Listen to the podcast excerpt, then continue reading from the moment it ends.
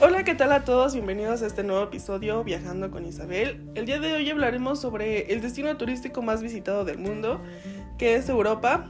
Pero antes de empezar, quiero presentarles a un invitado especial que tenemos aquí, del cual nos contará sobre sus experiencias en España. Y bueno, ¿qué tal Luis? ¿Cómo has estado? Bienvenido. Hola, ¿qué tal? Muy buenas noches Isabel. Mucho gusto. Todo muy bien y contento de estar aquí con ustedes y poder compartirles mis experiencias. Tomó bastante tiempo poder hacer este encuentro, pero al final se dio. Era un tema que tenía muchísimas ganas de conversar. Y bueno, sin más que decir, comencemos. Pues miren, en la página de Instagram de Luis y su servidora Isabel hicimos una publicación donde les pedimos a nuestros seguidores que colocaran preguntas, dudas que tuvieran sobre Europa y nosotros se las estaremos contestando en este podcast. Y una de las preguntas que nos hicieron fue de Leslie, que dice, ¿Cuáles son los meses o temporadas adecuadas para los mexicanos puedan viajar a Europa? Y bueno, lo que encontramos en San Google fue que la mejor temporada para viajar a Europa es el verano. Pero cuéntanos, Luis, ¿tú qué opinas? ¿En qué época viajaste a España? Bueno, mira, la época en la cual yo viajé a España fue en la temporada de verano. Es una buena temporada por el clima, principalmente pero también tiene sus factores negativos, como lo sería el alto incremento del vuelo, ya que es una fecha mucho más frecuente para viajar a Europa principalmente, por los climas un poco más cálidos y, y calurosos que nos brinda este bello país. Otra pregunta que nos hicieron es ¿cuál es el promedio de días para visitar Europa y con cuánto dinero? El costo de viajar a Europa por 15 días uh, dependerá mucho de la cantidad de turismo que haya en ese momento.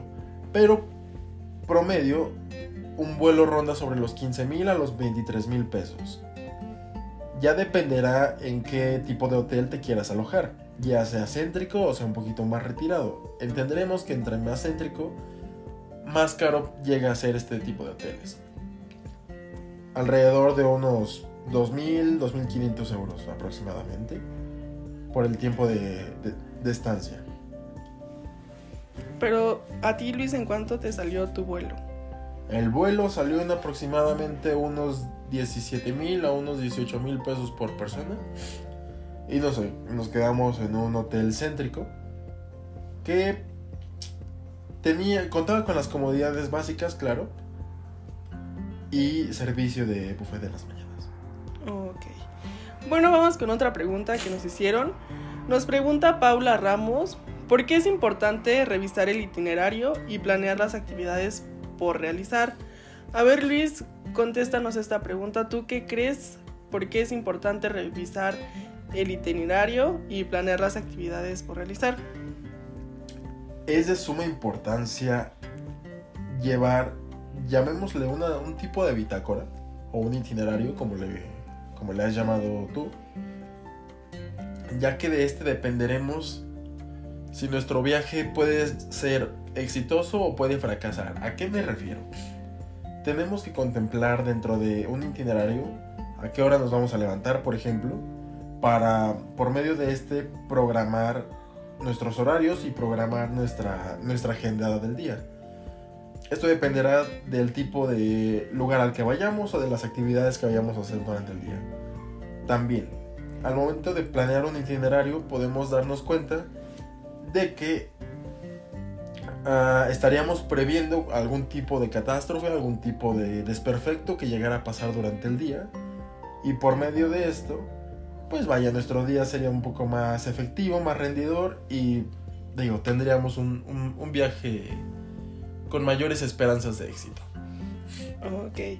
Bueno, pues aunque nuestra idea sea lanzarnos a la aventura sin un plan previo, puede parecer emocionante y tentadora, pero la realidad es que los viajes suelen resultar mejor sin tener una planeación em, detrás. Eh, está bien si un día tomas tu mochila y tu coche y te vas a manejar por la carretera para visitar los poblados cercanos. Seguro será una excelente experiencia, pero si se trata de realizar el viaje de tus sueños, eh, tus vacaciones ideales, lo mejor sería que tomes un tiempo para planear ciertos detalles, como armar un itinerario y reservar tanto el transporte como el hospedaje para evitar contratiempos y malos tratos.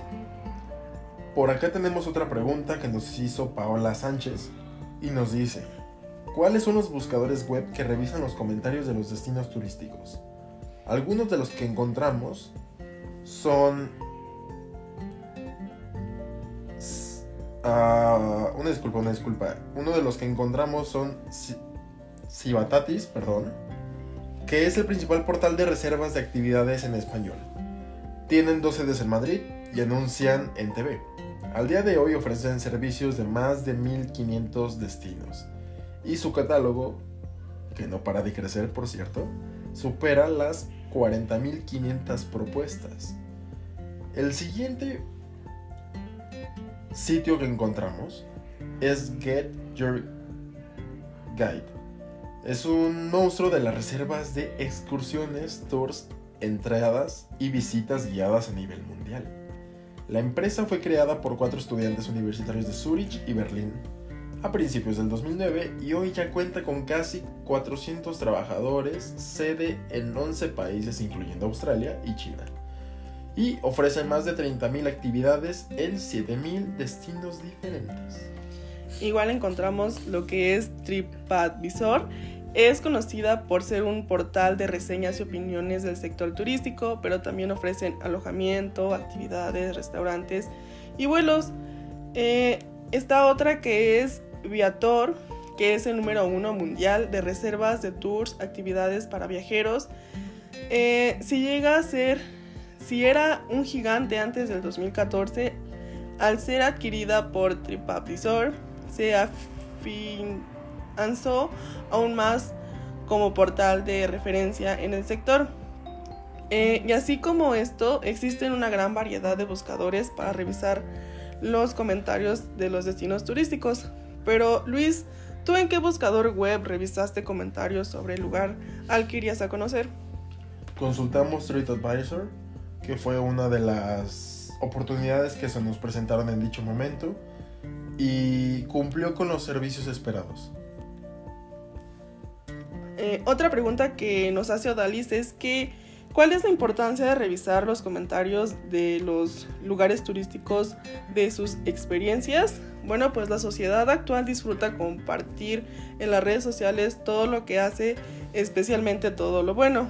Pero cada vez hay más volumen de opiniones en las redes y el viajero busca informarse para poder encontrar todo tipo de opiniones para crearse una opinión y tomar decisiones sobre las futuras vacaciones. Pero tú qué opinas, Luis? Mira, como todo siempre va a ser importante revisar los comentarios de dichos países para poder delimitar qué, qué tipo de turismo o qué país es el ideal para ti. Otra pregunta que nos escribe Wendy es, ¿cuál es la página para reservar hoteles? A ver Luis, ¿tú en qué página reservaste tu hotel? En este caso,